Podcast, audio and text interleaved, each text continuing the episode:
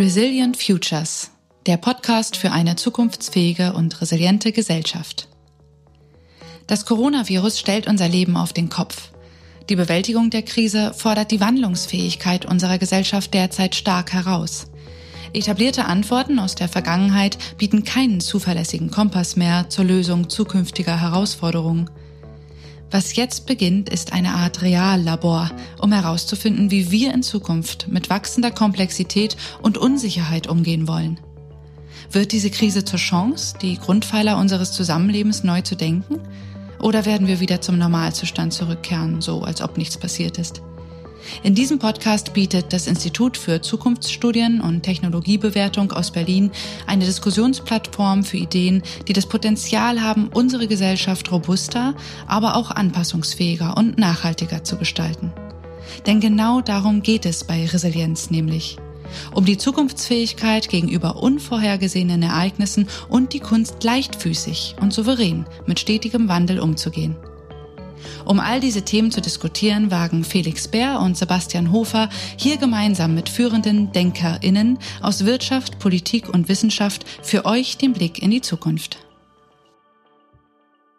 Herzlich willkommen zu einer neuen Folge von Resilient Futures. Mein Name ist Felix Beer. Hallo und mein Name ist Sebastian Hofer. In dieser Folge ist unsere Bundesumweltministerin Svenja Schulze zu Gast. Mit ihr wollen wir über die Möglichkeiten für einen grünen Neustart nach der Corona-Krise sprechen. Wir stehen wahrscheinlich vor dem schlimmsten Wirtschaftseinbruch seit der Finanzkrise der 1930er Jahre. Weltweit schnüren Regierungen derzeit riesige Konjunkturpakete, um der Wirtschaft nach Corona wieder auf die Beine zu helfen.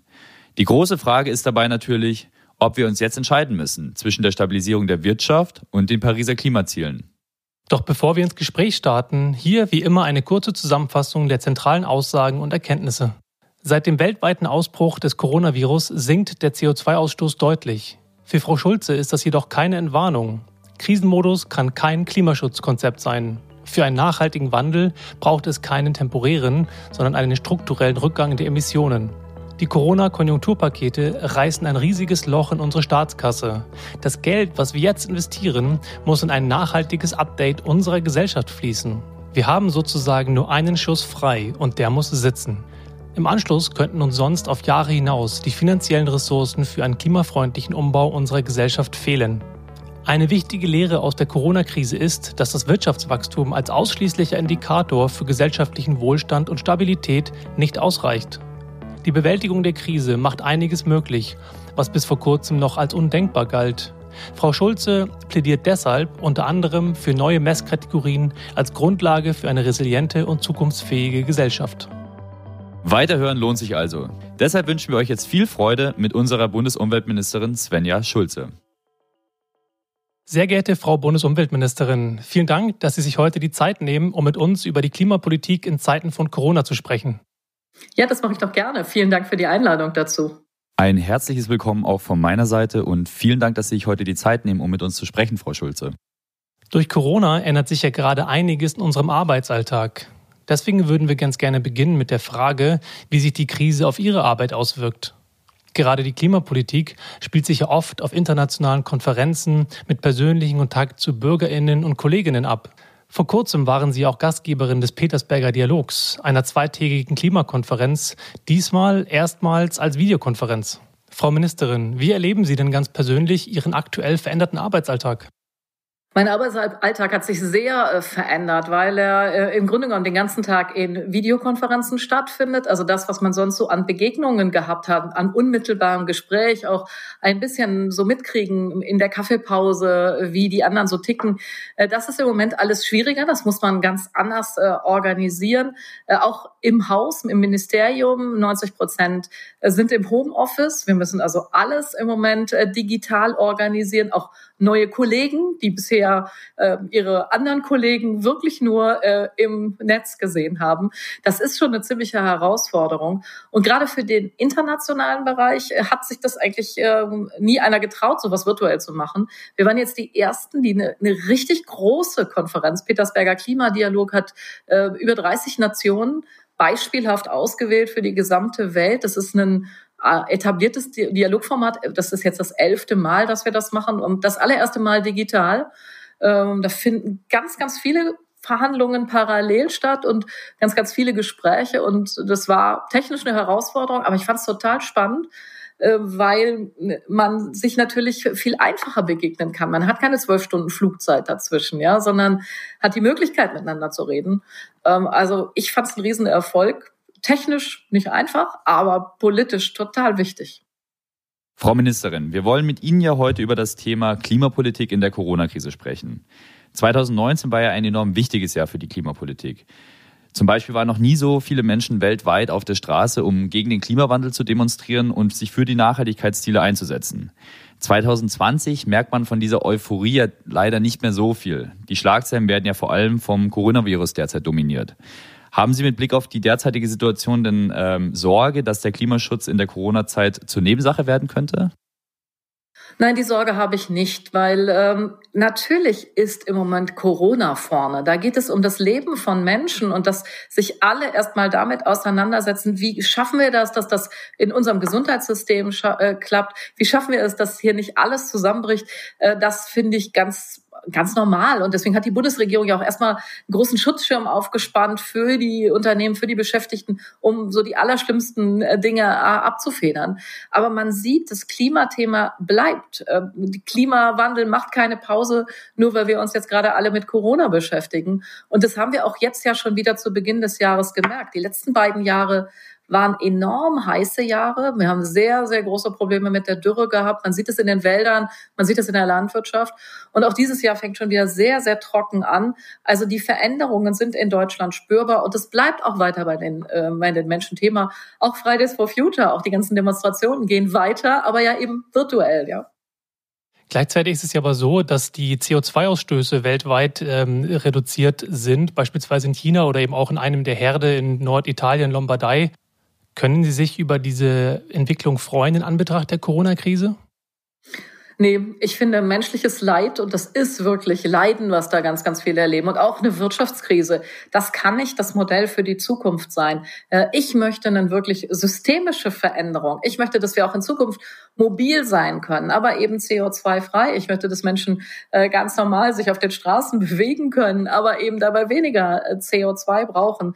Und diese diese positiven Veränderungen, vielleicht merkt man die jetzt ein bisschen in der Krise. In den großen Städten jedenfalls, ähm, hier in Berlin im Moment, ist die Luft deutlich sauberer. Man äh, sieht einen blauen Himmel, den man so sonst nicht so wahrnehmen kann. Äh, der Staub in der Stadt ist deutlich weniger geworden. Also man kriegt eine Ahnung davon, was sich eigentlich auch zum Positiven verändern könnte, wenn wir Mobilität verändern, wenn äh, die Wirtschaft CO2-freier wird. Und Vielleicht macht das dem einen oder anderen ja auch mehr Hoffnung und mehr Lust darauf, ähm, jetzt auch die ganzen Umstellungen anzugehen, äh, die mit dem Klimawandel verbunden sind.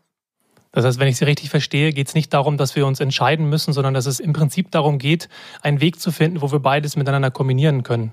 Ja, wir müssen die, die ganzen Veränderungen so machen, dass die, die zukünftige Gesellschaft dass die genauso viel ähm, ja, Lebensfreude, genauso viel äh, also Qualität im Leben bietet, wie wir das im Moment sehen, aber CO2-frei. Und die Techniken dafür, die sind äh, alle schon da. Anders als bei Corona haben wir beim äh, Klimaschutz den Impfstoff sozusagen, wenn man das mal parallel ziehen will, haben wir den Impfstoff schon. Das ist der Ausbau erneuerbarer Energien. Das ist eine äh, Verkehrswende mit einer anderen Mobilität, die eben äh, auf andere Fahrzeuge setzt, aber auch in andere, andere Mobilitätsangebote macht. Das ist eine andere Gebäudedämmung, eine andere Heizung äh, in den Gebäuden. Das sind äh, eine CO2-freie Industrie. Daran müssen wir arbeiten und das bleibt äh, Thema auch während Corona. Sie haben es ja gerade schon erwähnt. Wir befinden uns derzeit eben nicht nur in der Corona-Krise, sondern nach wie vor auch in einer globalen Klimakrise. Wenn man so will, ähm, erleben wir also gerade eine Krise in der Krise. Neben Covid-19 bedroht auch, ja, muss man sagen, unverändert ähm, die Klimakatastrophe, äh, die Stabilität unserer Gesellschaft und auch unserer Wirtschaft im Endeffekt, wenn man sich langfristig anschaut. Wie stellen wir denn nun sicher, dass wir durch die wichtigen Bewältigungsstrategien und Anstrengungen, die wir gerade aufbringen, um die Pandemie in den Griff zu bekommen, nicht äh, unsere Klimaziele im Endeffekt aus den Augen verlieren. Also wie verhindern wir, dass wir nicht von einer Krise in die nächste schlittern? Ich glaube, dass das, wie wir aus dieser Krise rauskommen, und die Diskussionen darüber beginnen ja im Moment äh, sehr, sehr deutlich. Also so eine zweite Phase, würde ich sagen. Erst haben wir uns nur mit der Krisenbewältigung beschäftigt, aber jetzt geht es stärker in die Debatte nach vorne über Recovery Programs, über äh, die Frage, wie wir ein Konjunkturprogramm in Deutschland starten.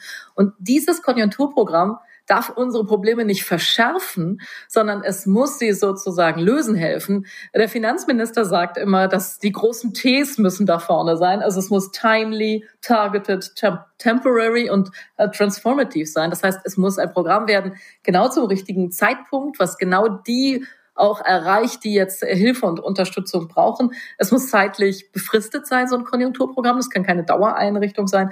Und es muss mit darauf einzahlen, unsere Gesellschaft zu verändern. Wir machen im Moment ja ganz viele Erfahrungen über die Rolle des Staates, äh, was gut funktioniert, wo wir noch nacharbeiten müssen. Und diese, diese Transformation, diese Veränderung der Gesellschaft, die wir vor uns haben, darauf muss so ein Konjunkturprogramm einzahlen. Ähm, und wir merken ja gerade, ganz viel lässt sich verändern. Also, dass wir hier gerade ähm, nicht wirklich am Tisch miteinander sitzen, sondern uns nur am Bildschirm sehen. Äh, und dass das funktioniert. Diese Erfahrung machen ja im Moment sehr viele Arbeitnehmerinnen und Arbeitnehmer. Und wenn sich das Mobilitätsverhalten dadurch verändern würde, dass man für einfache Absprachen, für kleinere äh, Konferenzen nicht mehr so viel durch die Gegend fliegt und fährt, sondern vielleicht auch diese Instrumente nutzt, wie wir das hier gerade tun. Ähm, solche Veränderungen sind jetzt das erste Mal wirklich deutlich spürbar. Also wir haben wie so ein Brennglas auf alle Probleme. Wir haben aber auch ein Aufzeigen von Chancen, äh, die vielleicht vorher noch gar nicht so wahrgenommen worden sind, wie sie jetzt im Moment wahrgenommen werden. Und davon müssen wir was rüber retten und dafür muss so ein Konjunkturprogramm da sein. Also es ist schon enorm. In den nächsten Monaten werden die G20-Länder alleine 12 bis 20 Billionen Dollar in die Rettungsprogramme pumpen. Da stellt sich natürlich schon die Frage, ähm, wenn jetzt so viel Geld und Ressourcen in den Wiederaufbau gesteckt werden, aber diese Investitionen nicht in den äh, ökologischen Umbau unserer Gesellschaft mit reinfließen, haben wir dann im Anschluss überhaupt noch die Chance, die nachhaltige Transformation voranzubringen? Ja, das ist eine ganz, ganz wichtige Frage. Und deswegen glaube ich, das Geld, was wir jetzt investieren, das muss richtig investiert werden. Das muss in einen Neustart, in ein Update unserer Volkswirtschaft, unserer Gesellschaft, und zwar ein nachhaltiges Update gehen. Ähm, Franz Timmermans sagt immer, wir haben nur einen Schuss frei. Es wird jetzt sehr viel Geld investiert. Äh, danach wird nicht mehr viel Geld zur Verfügung sein. Das wird erstmal das Programm für die nächsten Jahre sein. Und deswegen ist es so wichtig, äh, dass es in Zukunftsfragen investiert wird und nicht um Vergangenes sozusagen zu erhalten. Sie hatten ja eingangs schon von dem Impfstoff gesprochen, quasi, den wir sozusagen für eben diese äh, Bewältigung der Klimakrise im Prinzip kennen. Ähm, mir fällt da beispielsweise regenerative Energie ein oder auch Kreislaufwirtschaft. Ähm, die konkrete Frage wäre jetzt also, welche Stellschrauben wir haben ähm, oder Ihrer Auffassung nach, welche wir haben, um Konjunkturpakete auf mehr Nachhaltigkeit auszurichten. Erstmal glaube ich, dass eine ganz wichtige Stellschraube ist, dass wir das nicht nur national tun. Wir dürfen da nicht nur im deutschen Rahmen denken, sondern wir müssen mindestens europäisch denken, eigentlich auch äh, weltweit. Und europäisch, finde ich, haben wir einen guten Rahmen. Mit dem European Green Deal haben wir ein, eine, eine wirkliche Richtung, eine gemeinsame Strategie, wo es hingehen soll. Und deswegen müssen die Konjunkturprogramme jetzt auch immer darauf wieder ähm, sozusagen überprüft werden, zahlen Sie eigentlich darauf ein? Ist das eine Unterstützung hin zu einer CO2-freien Industrie? Ist das Unterstützung für die Verkehrswende? Äh, geht das in die Richtung, dass wir äh, unsere, ja, unsere gesamte Gesellschaft resilienter, widerstandsfähiger machen? Ähm, diese Fragen müssen beantwortet werden. Da wird nicht alles auf Klimaschutz einzahlen, das ist vollkommen klar. Also das Gesundheitssystem besser zu machen ich glaube, das ist jetzt allen klar, dass das sich auch auf Krisen einrichten muss. Das ist ein ganz, ganz wichtiger Faktor. Auch darauf müssen wir besser werden in der Zukunft. Wir müssen besser werden im Verhindern von solchen Pandemien. Auch ein ganz wichtiges Thema, Zoonosen zu vermeiden. Also diese ganzen Themen, die stehen jetzt an und ich glaube, das ist jetzt eine ganz, ganz entscheidende Phase, wie man das konkret macht. Und ich plädiere dafür europäisch und national. Eine kurze Nachfrage an dieser Stelle. Würden Sie so weit gehen, dass Sie diese Stellschrauben, die Sie genannt haben, schon priorisieren würden? priorisieren würden. Ich finde das im Moment noch ganz schön schwierig, äh, weil äh, man irgendwie noch so mitten in der Krise ist und ähm, gerade sieht, Corona Aber, das muss man auch einmal sagen, die, die, der ganze Digitalisierungsschub, den wir gerade erleben, verändert in einer unglaublichen Geschwindigkeit ganz, ganz viel in unserer Gesellschaft. Und deswegen, alle, die glauben, sie haben jetzt schon alle Antworten, da wäre ich ein bisschen vorsichtig. Ich glaube, dass man das sehr genau diskutieren muss. Aber aus Umweltsicht, aus Klimasicht ist für mich ganz zentral, dass wir die, die ganze Frage Energieversorgung angehen, und diese Krise zeigt doch jetzt auch, wir müssen aufpassen, dass unsere Energieversorgungssysteme wirklich widerstandsfähig, resilient sind, dass sie sich auch in, in Krisenzeiten behaupten können. Ja, ähm, wir, wir, müssen die Mobilität verändern. Ähm, Leute wollen mobil sein, sie wollen es aber sicher tun und äh, es muss CO2-frei gehen. Das, das sind alles Themen, die anstehen. Die waren auch vor der Krise schon da, aber jetzt sind sie nochmal richtig fokussiert und sichtbar. Stichwort Resilienz. Sie haben ja gerade schon erwähnt, äh, dass wir während der Krise vor allem gemerkt haben, wie fragil viele unserer Gesellschaftssysteme sind und wie verletzlich diese gegenüber unvorhergesehenen Schocks äh, sind, wie eben der derzeitigen Corona-Pandemie. Die Frage hier wäre, wie ein Green Deal im Sinne der Europäischen Union uns dabei helfen kann, nicht nur nachhaltiger, sondern eben auch krisenfester als Gesellschaft in Zukunft zu werden. Mhm. Ja, ich glaube, dass der Green Deal äh, auf mehreren Ebenen helfen kann. Er kann zum einen helfen, Ursachen von Pandemien äh, stärker anzugehen. Wir wissen ja, ähm, dieser Übersprung von der Tierwelt auf die Menschenwelt mit den, mit den Viren, diese Zoonosen, das hat was damit zu tun, dass der Lebensraum von Tieren und Pflanzen immer weiter eingeengt wird, dass wir in, als Menschen immer weiter in die Wildnis vordringen und deswegen für die Tiere einfach kaum noch was übrig bleibt ein Raum. Das müssen wir unbedingt stoppen. Teil des Green Deals ist die Biodiversitätsstrategie. Das heißt, ähm, die Strategie, wie wir eigentlich Vielfalt, wie wir Lebensräume erhalten. Und da müssen wir auch als Europäer einen Beitrag leisten. Das finde ich einen ganz wichtigen Teil. Dann gibt der European Green Deal eine Frage auf äh, die, eine Antwort auf die Frage, wie gehen wir eigentlich mit unseren Ressourcen um? Äh, Kreislaufwirtschaft, Circular Economy, auch dazu gibt es Vorschläge. Dann gibt es, äh, so wie wir in Deutschland ein Klimaschutzgesetz haben, ja jetzt auch auf der europäischen Ebene ein Klimaschutzgesetz mit klaren Zielen äh, hin Richtung Erfüllung des Pariser Klimaschutzabkommens, die gerade diskutiert werden. Ganz, ganz wichtiger Beitrag. Auch da muss äh, Deutschland zeigen, muss Europa zeigen, äh, dass wir da auf dem richtigen Weg gehen. Und so gibt es viele, viele Punkte. Ich äh, will das jetzt gar nicht alles aufmetern, aber es gibt ganz viel, was europäisch dann aber auch wieder mit Auswirkungen auf Deutschland da diskutiert und entschieden werden muss. Und deswegen, Sie haben am Anfang gesagt, 2019 war ein ganz wichtiges Jahr. 2020 wird auch nochmal wichtig. Ja, wir hoffen natürlich, dass 2020 nach wie vor zu einem solchen Entscheidungsjahr werden kann. Sie ähm, beschreiben ja gerade ganz interessant, äh, dass im Endeffekt, wenn wir über Resilienz sprechen, nachhaltige Systeme wahrscheinlich notwendig sein werden, wenn wir als Gesellschaft wirklich langfristig krisenfest werden wollen. Das finde ich ziemlich spannend ähm, und interessant, wenn wir vor allem bedenken, dass ja noch am Anfang des Jahres äh, die Nachhaltigkeit sehr weit oben vergleichsweise auf der Agenda der Wirtschaft stand. Wir hatten es ja eingangs schon mal erwähnt. Sogar so große Player wie BlackRock, einer der größten Vermögensverwalter welt, weltweit, mahnte ja auf dem World Economic Forum am Anfang des Jahres noch an, dass Klimaanstrengungen von Unternehmen endlich ernst genommen werden sollten. Also eigentlich ein Riesenfortschritt. Jetzt sehen wir natürlich aber auch gleichzeitig, dass die ersten Bemühungen, diese Konjunkturprogramme mit äh, Nachhaltigkeitszielen zu vereinen, auch schon von der Industrie zumindest teilweise torpediert werden. Der grünen Europaparlamentarier Sven Giegold zum Beispiel hat in einer Reihe von ziemlich verärgerten Tweets darüber gesprochen, wie verschiedene Lobbyistengruppen die Corona-Krise jetzt ausnutzen wollen, um Klimaziele zu, ja, entweder zu verschieben oder sogar komplett auszuhebeln.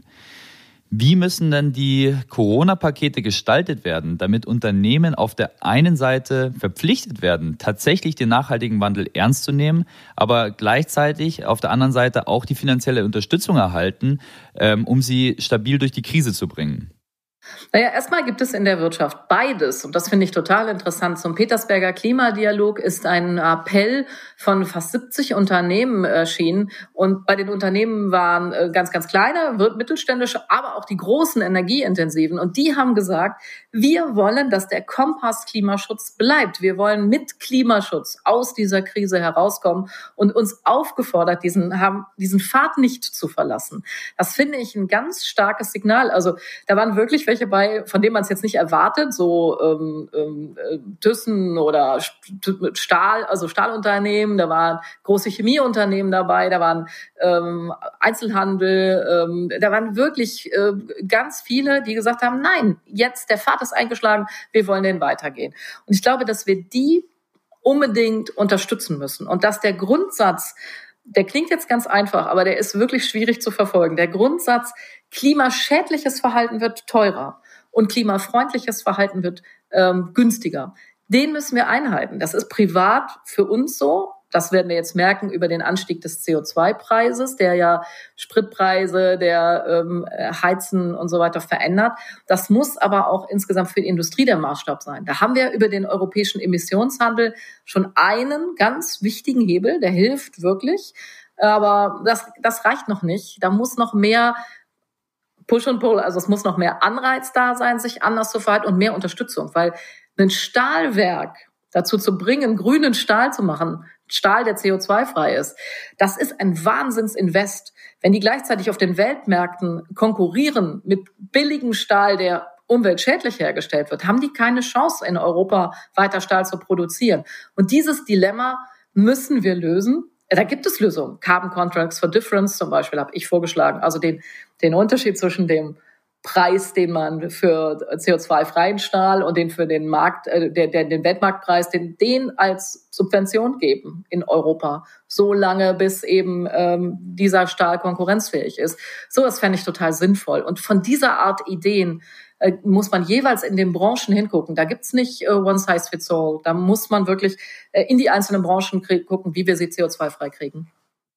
Sie sprachen gerade von CO2-Emissionen. Ähm, aktuell fordert ja die Grünen Bundestagsfraktion in einem Papier, Staatshilfen wie bei der Lufthansa-Rettung an Bedingungen zu knüpfen, ähnlich wie beispielsweise bei Air France, KLM gerade das der Fall ist. Dort wird ja diskutiert, dass äh, Flüge, Inlandsflüge unter zweieinhalb Stunden in Zukunft vom TGW übernommen werden sollen, um einfach dort auch ein klares, ja, ein klares Zeichen zu setzen hin zu einer, Mobil einer Mobilität, einer nachhaltigeren Mobilität. Ähm, was halten Sie von solchen Maßnahmen? Halten Sie das für realistisch, dass wir auch äh, bei der Rettung von Lufthansa in diese Richtung einer Förderung der, der Deutschen Bahn beispielsweise von, von dem Fernverkehr in dieselbe Richtung gehen könnten? Na, solche ganz klaren Forderungen gibt es ja auch äh, von der SPD, zu sagen, es kann nicht sein, äh, ähm, dass wir äh, Unternehmen jetzt helfen, äh, und die äh, helfen, in der Krise klarzukommen und die gleichzeitig an ihre Aktionäre weiterhin sozusagen Dividenden ausschütten, ja, also aus Steuergeldern die Dividenden im Grunde genommen bezahlt werden. Sowas geht alles nicht. Das muss sozial und ökologisch sein und ich kann mir nicht vorstellen, dass man jetzt ein Konjunkturprogramm macht, äh, was ohne Auflagen ist. Das wird nicht funktionieren. Wir müssen das Steuergeld auch wirklich so einsetzen, dass es dann zu Veränderungen führt, weil wir haben ja nicht einen zweiten, ein zweites Paket, was wir danach dann Jahren nochmal machen können. Wir haben unser großes Klimaschutzprogramm mit dem Maßnahmenprogramm, das ist das eine.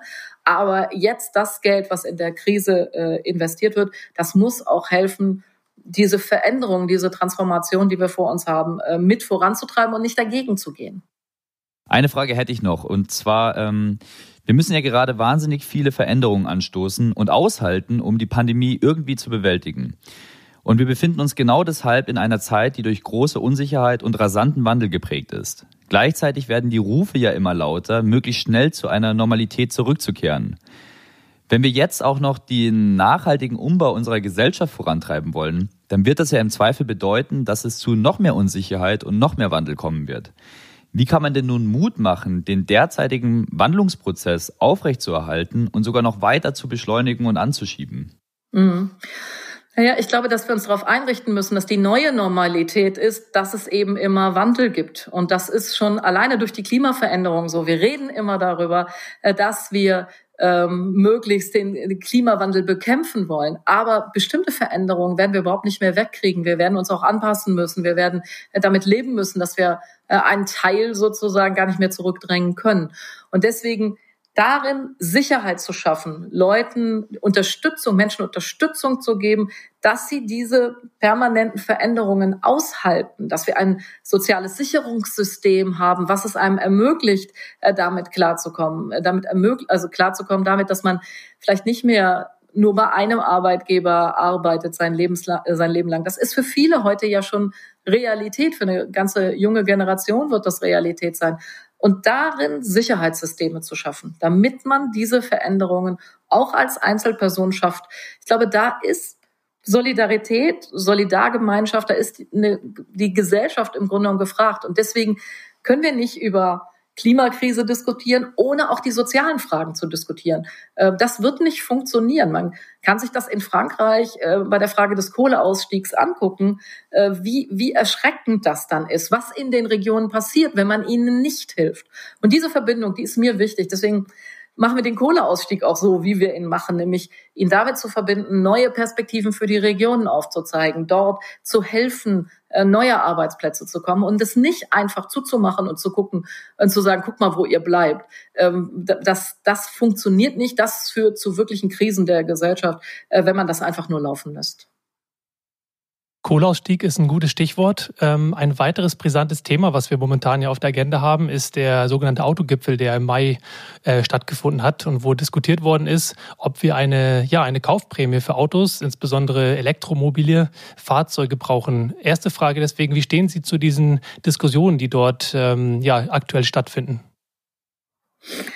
Naja, erstmal ist die Automobilindustrie wirklich eine Schlüsselindustrie für Deutschland, weil es sind ja nicht nur die Arbeitsplätze, die man unmittelbar sieht, die in der Automobilindustrie sind, sondern da hängen in Deutschland ja ganz, ganz viele meist mittelständische Unternehmen dran, die in der Zuliefererindustrie sind, die ähm, also im und um das Auto herum arbeiten. Und deswegen äh, muss es uns schon bekümmern, wenn die Automobilindustrie solche Probleme hat, wie sie sie im Moment hat, übrigens auch schon vor Corona hatte.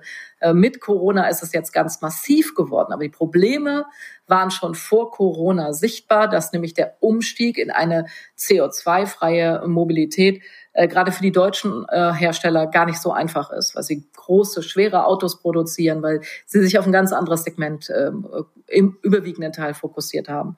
Und deswegen müssen wir der Automobilindustrie helfen. Ich finde aber, man muss ihr so helfen, dass sie die Transformation schafft, also dass sie, um bei dem Begriff von eben zu bleiben, widerstandsfähiger, resilienter wird bei den Veränderungen, die jetzt anstehen. Äh, wir erleben weltweit ein, hin ein, ein, ein Shift zu ähm, mehr alternativen Antrieben, meist eben äh, Elektrofahrzeuge oder im Lkw-Bereich zu Brennstoffzellentechniken. Ähm, diesen weltweiten, diese weltweiten Veränderungen, die muss auch die deutsche äh, Automobilindustrie mitmachen. Und in dieser Transformation müssen wir helfen. Und deswegen kann ich mir nicht vorstellen, dass man einfach wieder so eine Abwrackprämie macht und äh, jetzt nochmal dafür sorgt, äh, dass äh, die nächsten Verbrenner äh, nochmal 15 Jahre auf den Straßen sind. Wir wollen 2050 treibhausgasneutral sein. Das heißt, dass auch die Mobilität neutral sein muss. Und äh, den Weg dahin jetzt zu erleichtern und, und da zu helfen, das finde ich richtig, äh, aber nicht äh, so wie früher. Um die Ziele zu erreichen, treibhausgasneutral zu sein, wäre es ja eigentlich ideal, wenn man wirklich elektromotorisch unterwegs wäre, also rein batterieelektrisch beispielsweise. Aber jetzt sind ja beispielsweise in der, äh, wird ja auch diskutiert, ähm, Plug-in-Hybride, Hybride zu unterstützen in dem Zusammenhang. Und der VCD beispielsweise zusammen mit dem Bund haben ein, ein Papier äh, ähm, veröffentlicht, in dem sie eigentlich sehr deutlich kritisieren, dass, ja, dass äh, Hybride im Prinzip eine Schummelpackung sind, ähm, vor dem Hintergrund der, der CO2-Emissionen, die solche Fahrzeuge mit sich bringen. Und deswegen Deswegen wäre es nicht an der Zeit, dass wir sagen, wir fördern ausschließlich batterieelektrische Fahrzeuge und keine Mogelpackungen in Form von Hybriden, schon gar keine verbrennungsmotorischen Autos? Naja, das ist die Frage, wie man den Übergang jetzt hinbekommt. Ähm, wenn man hinschaut, es gibt einfach noch nicht genug Elektrofahrzeuge im Moment. Ähm, das scheitert daran, ähm, dass es einfach an Batterien mangelt. Ähm, das ist der, der Engpass, den wir zurzeit haben. Äh, und deswegen kann ich mir vorstellen, dass man für einen Übergang äh, um den, die, die Veränderung in der Automobilindustrie zu begleiten, äh, auch Hybride fördert. Aber dann bitte so, dass sie auch elektrisch fahren und dass das nicht das Elektrokabel unverpackt im Kofferraum bleibt. Da gibt es Ideen, wie man sowas machen kann, aber sie müssen dann eben auch elektrisch genutzt werden. Das ist für die Automobilindustrie nicht einfach. Für einen Verbrennungsmotor, da braucht man viel mehr Know-how, viel mehr Technik, viel mehr Personal äh, als für ein Elektrofahrzeug. Und diesen Übergang zu schaffen, das müssen wir irgendwie organisieren. Und deswegen für einen Übergang Hybride mitzufinanzieren, wenn sie nachweisbar auch elektrisch fahren. Äh, das kann ich mir vorstellen, aber es ist wirklich, ein, das darf nur ein Übergang sein. Darf ich da nochmal nachfragen? Und ähm, ja, wie kann man denn diesen Nachweis erbringen, dass beispielsweise ein Hybrid dann auch elektrisch fährt und wie weit er denn elektrisch fährt? Ich glaube, dass das technisch heute möglich ist. Diese Fahrzeuge wissen jederzeit, wo man auf der Autobahn ist. Die Elektronik ist inzwischen so weit, da müsste es eigentlich auch nachvollziehbar sein, auf welche Art und Weise man tankt. Und das nachweisen zu können, ich kann mir fast vorstellen, dass das geht. Dann noch zuletzt die Frage, es gibt ja schon einen Umweltbonus von der EU, der jetzt ja auch ausgeweitet worden ist bis 2025 und sogar erhöht worden ist. Und das zielt uns ein bisschen zu der nächsten Frage, und zwar, ähm, dass diese Maßnahmen, die wir jetzt ja hier oder die diskutiert werden, sind ja noch nicht verabschiedet, ähm, zielen ja zum einen darauf ab, einen Wirtschaftssektor zu retten, zu unterstützen, vollkommen richtig, weil das ein sehr wichtiges, eine wichtige Säule für unsere Wirtschaft ist. Auf der anderen Seite kurbelt ja aber so ein Konjunkturprogramm den Konsum an. Und deswegen wäre die Frage, wenn wir schon so eine Art von Umweltbonus auf EU-Level haben, warum brauchen wir denn jetzt eigentlich eine Ankurbelung von Konsum in Form von neuen Autos? Hm. Naja, die Ankurbelung des Konsums darf nicht nur über neue Autos sein, aber man sieht ja, dass im Moment äh, alles sehr runtergekocht ist, dass äh, die Menschen ähm, sehr stark natürlich zu Hause sind. Das ging ja jetzt lange Zeit auch nicht anders und es deutlich weniger ähm, konsumiert wird als sonst. Das ist aus Umweltsicht ähm, erstmal äh, gar nicht schlimm.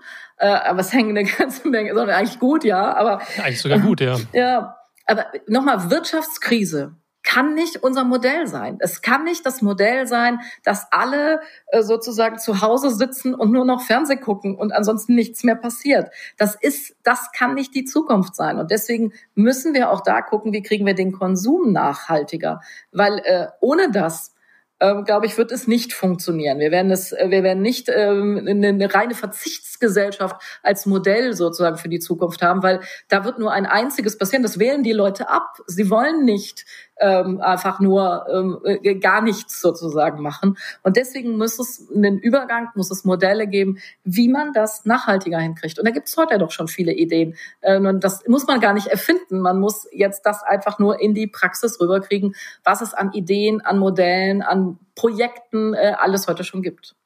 Da würde ich gerne anknüpfen und die Chance nutzen, vielleicht mal ein bisschen rauszuzoomen von diesen konkreten Maßnahmen, über die wir uns ja gerade unterhalten haben und uns mal anzuschauen, was denn da für Annahmen hinter diesen Überlegungen stehen. Wenn wir uns über die Konjunkturprogramme unterhalten, dann ähm, steht dahinter natürlich eigentlich immer die Annahme, dass Wirtschaftswachstum, grün oder eben nicht, zentrale Wichtigkeit für den Wiederaufbau unserer Gesellschaft hat.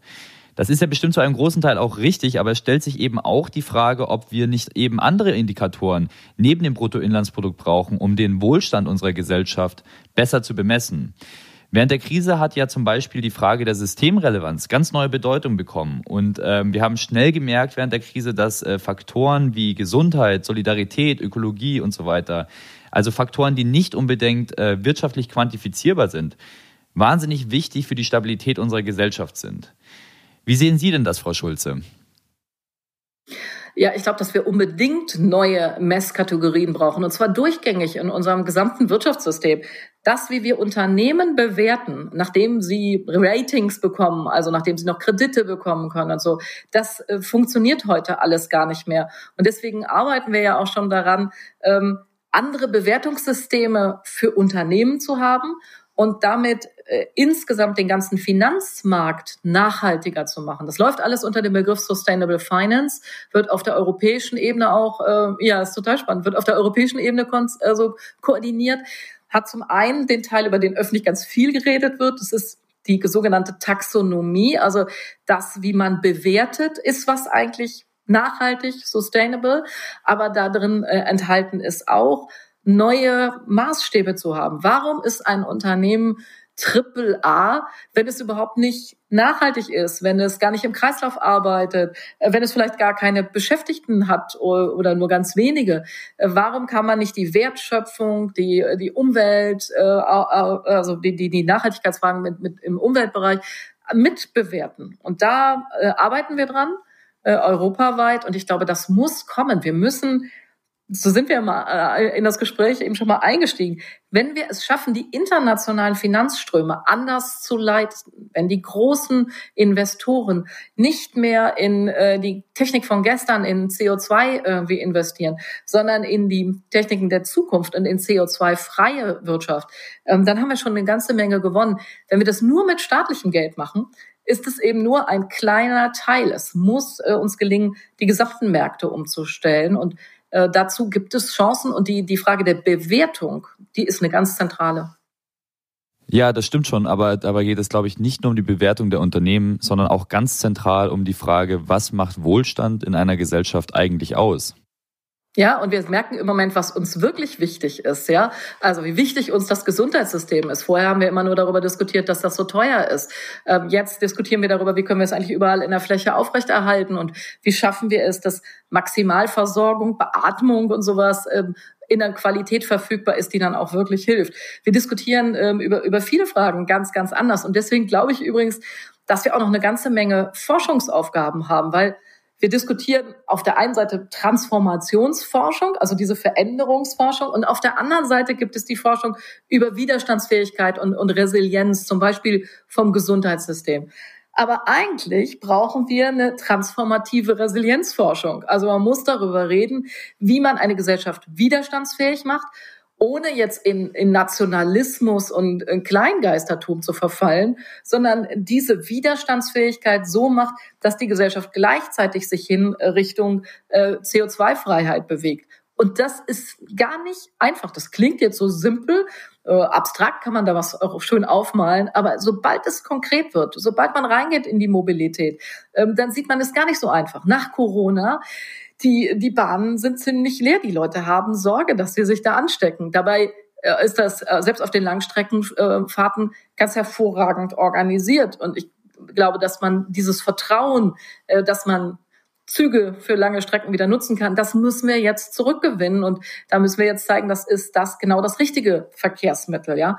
Also sowas aufzubauen, ähm, ich glaube, da brauchen wir auch noch das ist eine, wirklich eine ganze forschungspolitische Agenda, die da ähm, noch geschrieben äh, ist und die wir äh, abarbeiten müssen. Und wir müssen gleichzeitig aber handeln.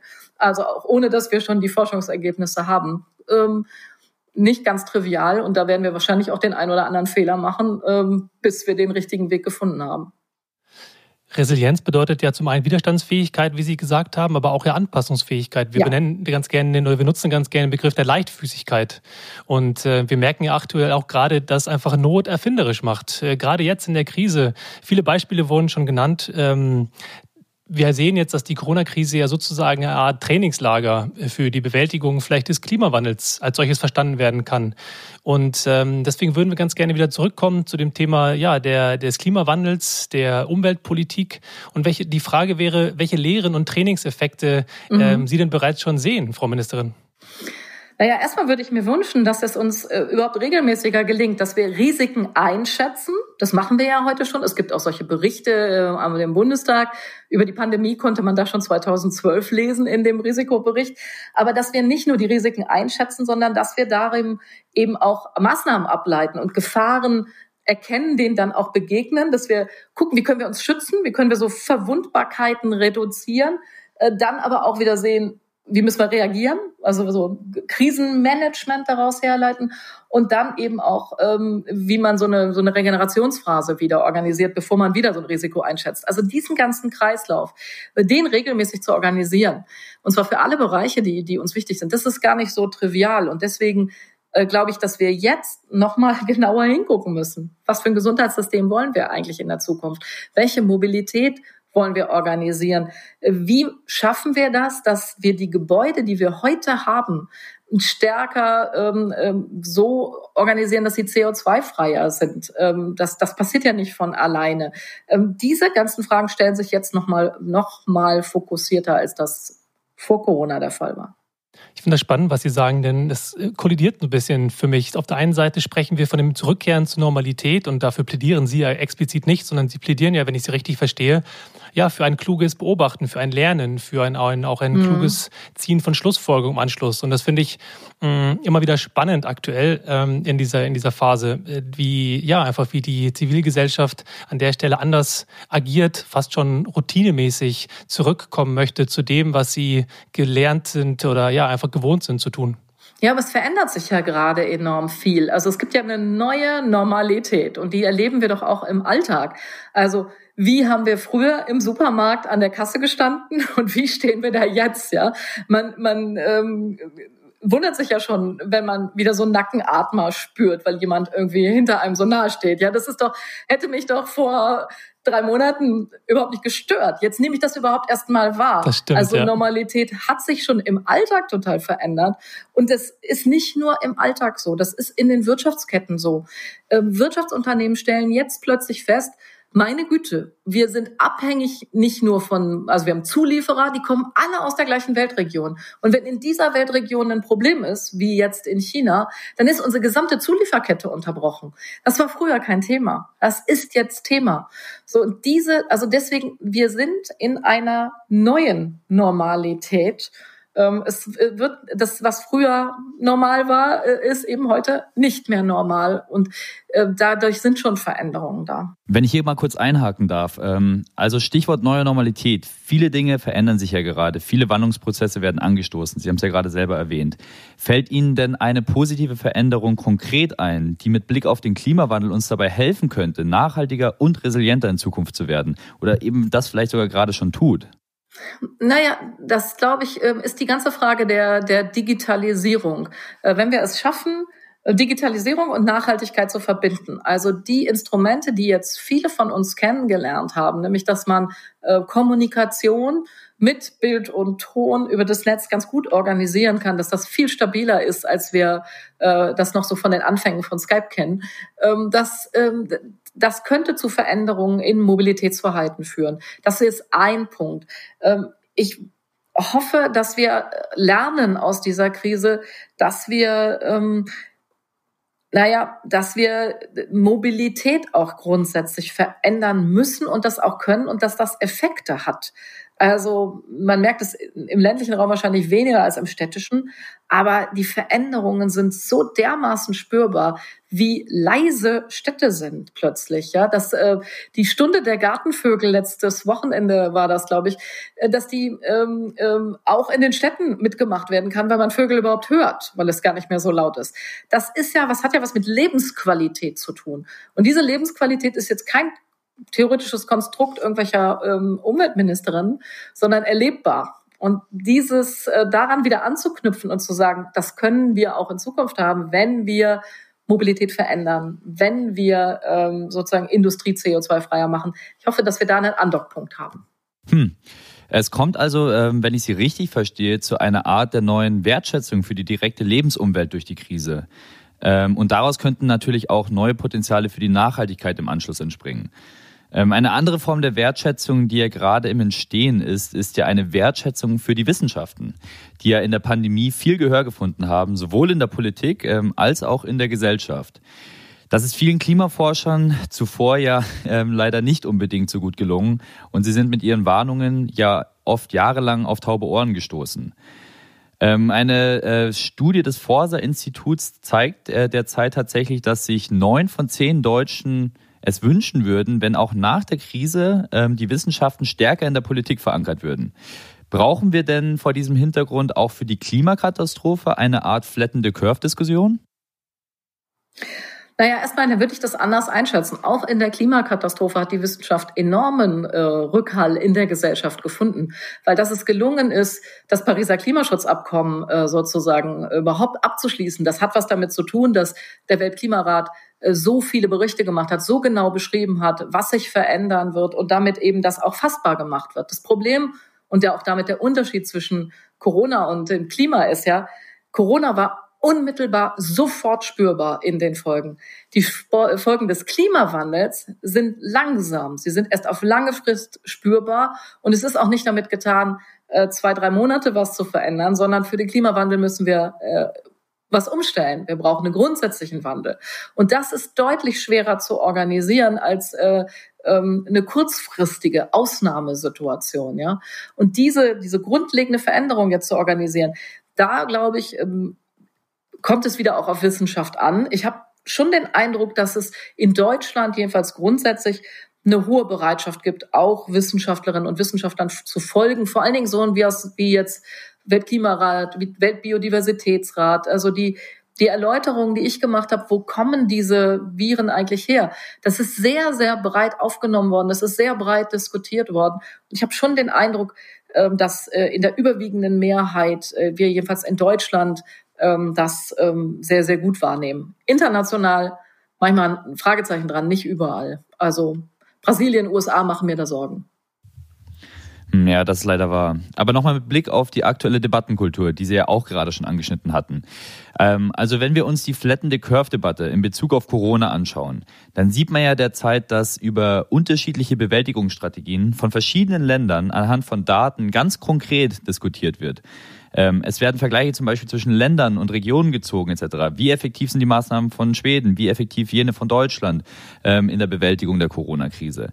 Und so wird die Öffentlichkeit derzeit ganz stark in die Politik und die Bewältigung der Krise eingebunden und involviert. Ist es denn vorstellbar, dass es zu einem vergleichbaren Wettbewerb zwischen verschiedenen Ländern für die Klimapolitik, also im Sinne einer Flatten the Curve Dynamic auch kommen könnte? Vorstellbar wäre es ja zum Beispiel, dass durch transparente Daten und einen offenen Diskurs über Klimamaßnahmen, zum Beispiel Dekarbonisierungsstrategien, ähm, es zu einer Art ähm, ja, internationalen Wettbewerb oder eben sogar einer Art Gamification ähm, der Klimabewältigung kommen könnte. Äh, was halten Sie denn von dieser Idee? Naja, bei Corona hat das ja darüber geklappt, dass es eine weltweite Übersicht gab, dass es eine simple Tabelle gab, die im Grunde genommen ja äh, eine Hochschule für sich gebastelt hatte, um eine Art Dashboard zu haben als, als Übersicht. So, und wenn wir solche simplen, einfachen Übersichten ähm, hätten, also stärker datengeschützt stützt das auch zeigen können. Ich glaube, dass das schon Eindruck macht und dass das auch bei Menschen ankommt. Äh, wir wir neigen in, im wissenschaftlichen Diskurs dazu, sehr abstrakt zahlenorientiert äh, zu agieren, also äh, in Tonnen zu argumentieren. So und so viel Tonnen müssen wir jetzt noch reduzieren oder unser Budget ist so und so viel und äh, dann, wenn wir das jetzt nicht reduzieren, dann ist aber ganz schlimm. Das Problem ist nur, dass wir das schon seit 20 Jahren erzählen ähm, und dass das nicht wirklich spürbar ist. Und ich glaube, dass wir plastischere Bilder brauchen, so wie das jetzt bei Flatten the Curve war. Das äh, war ein plastisches Bild. Sowas geht im in der Frage des Klimaschutzes auch, weil wir müssen ja am Ende oder wollen ja am Ende maximal 1,5 Grad Erwärmung erreichen und das stärker deutlich zu machen. Ich bin immer wieder überrascht in Diskussionen. Wenn ich über CO2 rede, dann denken, werden wahrscheinlich alle, die hier zuhören, sagen, ist doch selbstverständlich, wo das drin ist. Ist überhaupt nicht selbstverständlich den Zusammenhang, äh, dass äh, wenn ich ähm, Sprit verbrenne, da CO2 entsteht. Ich erkläre ihn inzwischen jedes Mal und ich bin jedes Mal wieder überrascht, wie viele Leute im Raum das nicht wissen. Wir setzen enorm viel voraus. Und genauso wie wir jetzt in den letzten Wochen alle zu Mini-Virologen geworden sind, jedenfalls nur Grundlagen verstanden haben, nämlich dass äh, die Aussagen immer so ungefähr einen Tag gelten und dann hat man schon wieder eine neue Erkenntnis, ja. Das müssten wir auch für den Klimawandel schaffen. Und das ähm, da ist schon viel passiert. Ich finde, wir stellen das Licht immer unter den Scheffel so ein bisschen, wenn man überlegt, was seit 1990 in Deutschland gelungen ist, wie viel wir schon reduziert haben, was eigentlich, was der Stand 1990 war, was der heute ist, dann ähm, kann man, äh, eigentlich könnte man mal stolz sein, darauf sein, was man alles schon geschafft hat. Sind wir aber nicht. Wir sind ähm, ähm, im Umweltbereich immer äh, hungrig darauf, noch mehr zu schaffen ähm, und äh, gucken immer nach vorne. Aber ich glaube, wir müssen bildhafter und auch datengestützter das transparent machen. Was ist gelungen und was ist noch die Strecke vor uns? Und wir können das übrigens auch. Digitalisierung gibt da enorme Möglichkeiten. Es ist gar kein Zauberwerk. Ähm, es ist, äh, wir, wir tun es nur zu wenig. Das ist schön, dass Sie das sagen. Das macht Mut ähm, und es macht auch Lust, darüber nachzudenken, wie man einfach, ja, wie man sich, wie man sich Technologien wie Digitalisierung nutzen kann, um beispielsweise ja diese, diesen Impetus nicht ver zu verlieren. Harald Welzer spricht ja davon, dass die persönliche Erlebbarkeit ähm, für Transformation unerlässlich ist. Und äh, Sie sprechen ja auch davon, gerade zwischen dem Level aus Abstraktion und der persönlichen Erfahrbarkeit an der Stelle. Ähm, Gleichzeitig möchte ich noch mal einmal kurz auf einen, eine Aussage von ähm, Armin Nassei eingehen, dem Mitglied der Leopoldina und auch Mitglied im Expertenrat von Corona der Bundesregierung. Der schreibt in der Zeit, und ich zitiere, das Virus hat tatsächlich alles verändert. Aber es hat nicht das Geringste daran geändert, wie eine komplexe Gesellschaft auf solch eine Ausnahmesituation reagiert. Man könnte sagen, sie tut es ziemlich routiniert. Wir sehen, dass alle Akteure genauso auftreten, wie sie es sonst auch tun. Das soll kein Spott sein, sondern mit der Hinweis darauf, dass die Gesellschaft keine anderen Mittel hat, als ihre eigenen Routinen und Strukturen auf solche Herausforderungen ziemlich erwartbar zu reagieren. Tja, stimmt. Auf der anderen Seite ist das eine Krise, wie wir sie so noch nicht hatten. Also es ist eine völlig neue Herausforderung. Es ist eine Krise, ähm, ähm, aber es ist eine, wo es ja jetzt nicht eine Blaupause gibt, wo man jetzt nicht sagen kann, äh, ach, das haben wir doch vor 30 Jahren schon mal gehabt, ähm, dann machen wir das jetzt mal. Wir vergleichen das mit der spanischen Grippe, ja, das ist schon ein bisschen her. Da gab es äh, weder Frauenwahlrecht noch Frauenerwerbstätigkeit noch Digitalisierung noch irgendwas. Also es ist schon eine echte Herausforderung, weil es eben nicht nur national ist, weil es eine internationale Krise ist, weil wir zu internationaler Zusammenarbeit äh, damit auch, ähm, äh, also weil wir das auch international miteinander klären müssen und zusammenarbeiten müssen und weil es nicht, äh, nicht einfach ist. Also ja, der gesellschaftliche Mechanismus ist immer wieder, dass man in einem Krisenmodus erstmal die erste schnelle Hilfe macht äh, und dann eine zweite Phase kommt, wo man genauer überlegt, äh, was, was der Weg wieder raus sein kann. Aber wir vergessen dabei, dass wir Corona erst dann wirklich bekämpfen können, wenn wir einen Impfstoff und Medikamente haben. Und es dauert noch. Das haben wir nicht. Wir, wir werden mit Corona eine ganze Zeit lang noch leben. Stichwort Zusammenarbeit und auch Stichwort Solidarität, welches Sie vorhin schon genannt haben. Wir sehen ja auch gerade ein enormes Maß an Solidarität in der Zivilgesellschaft, um einfach vielleicht wieder diesen positiven äh, Gedanken einzupflegen. Von Social Distancing über Nachbarschaftshilfen äh, bis hin zu einer Debatte über die über Systemrelevanz äh, zeigt die Corona-Krise aktuell die Bedeutung von Solidarität als Resilienzstrategie. In Teilen ist die, der Klimawandel ja auch das Ergebnis von mangelnder internationaler Solidarität, würde ich sagen. Die hochindividualisierten Nationen haben viel CO2 emittiert und sind dadurch ja einfach sehr reich geworden. Und jetzt haben wir aber den Unterschied, dass die Corona-Krise und der Klimawandel sich ja dahin unterscheiden, dass die Konsequenzen der Aktivitäten eben, wie Sie auch vorhin schon gesagt haben, nicht direkt spürbar sind, nicht direkt sichtbar sind und vor allem auch vielleicht nicht am selben Ort spürbar sind. Und deswegen die Frage, wie können wir diese lokale Solidarität für die Zeit nach der Krise bewahren und sogar im Sinne internationaler Solidarität für die Bewältigung der Klimakrise ausweiten? Naja, ich glaube, es muss konkret erlebbar und sichtbar werden. Ich will mal äh, ein Beispiel nennen, was mich in den letzten Tagen wirklich total beeindruckt hat. Wir alle hier wollen im Moment Masken haben und äh, ich habe ein, ein ähm, Projekt kennengelernt, die haben ursprünglich aus Meeresmüll äh, kleine Taschen genäht. Und immer wenn man eine selber eine Tasche gekauft hat hier in Deutschland, äh, kriegten Schulkinder in Indonesien auch eine. Und dieses Projekt hat jetzt umgestellt äh, und näht äh, Stoffmasken. Und immer wenn wir hier eine kaufen, dann gibt es auch eine Stoffmaske für Marktfrauen äh, in Indonesien, die äh, unter ganz, ganz anderen Bedingungen arbeiten, als äh, das äh, unsere Märkte sind.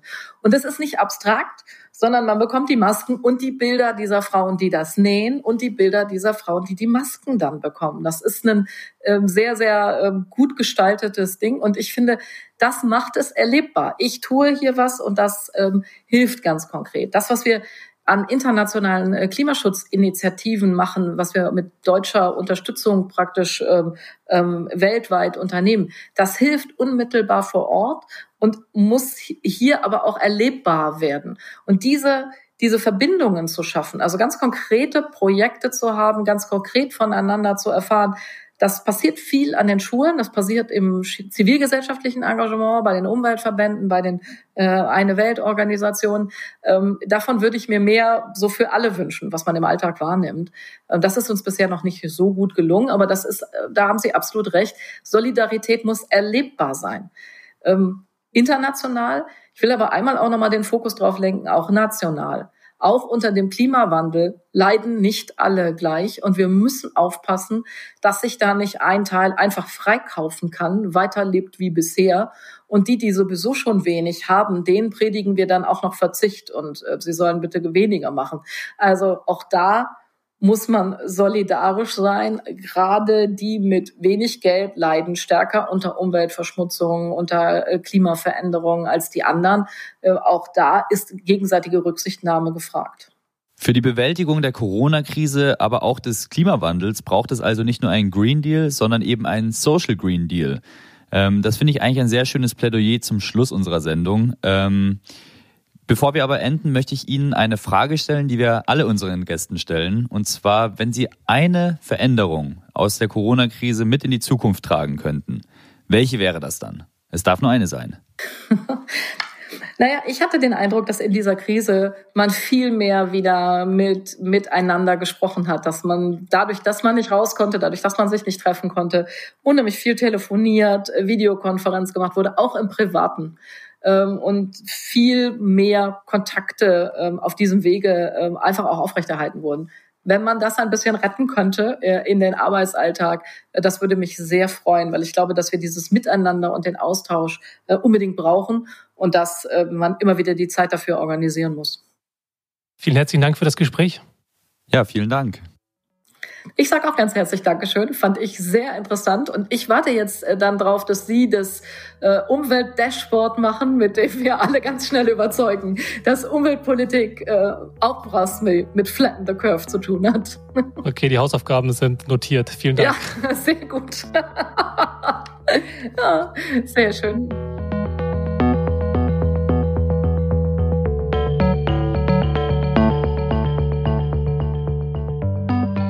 Vielen herzlichen Dank fürs Zuhören. Wenn euch die Folge gefallen hat, dann freuen wir uns sehr über eure Unterstützung. Am einfachsten geht das, wenn ihr in eurer Podcast-App auf Abonnieren klickt und natürlich auch mit ein paar Sternchen und einem Kommentar bei Apple Podcasts.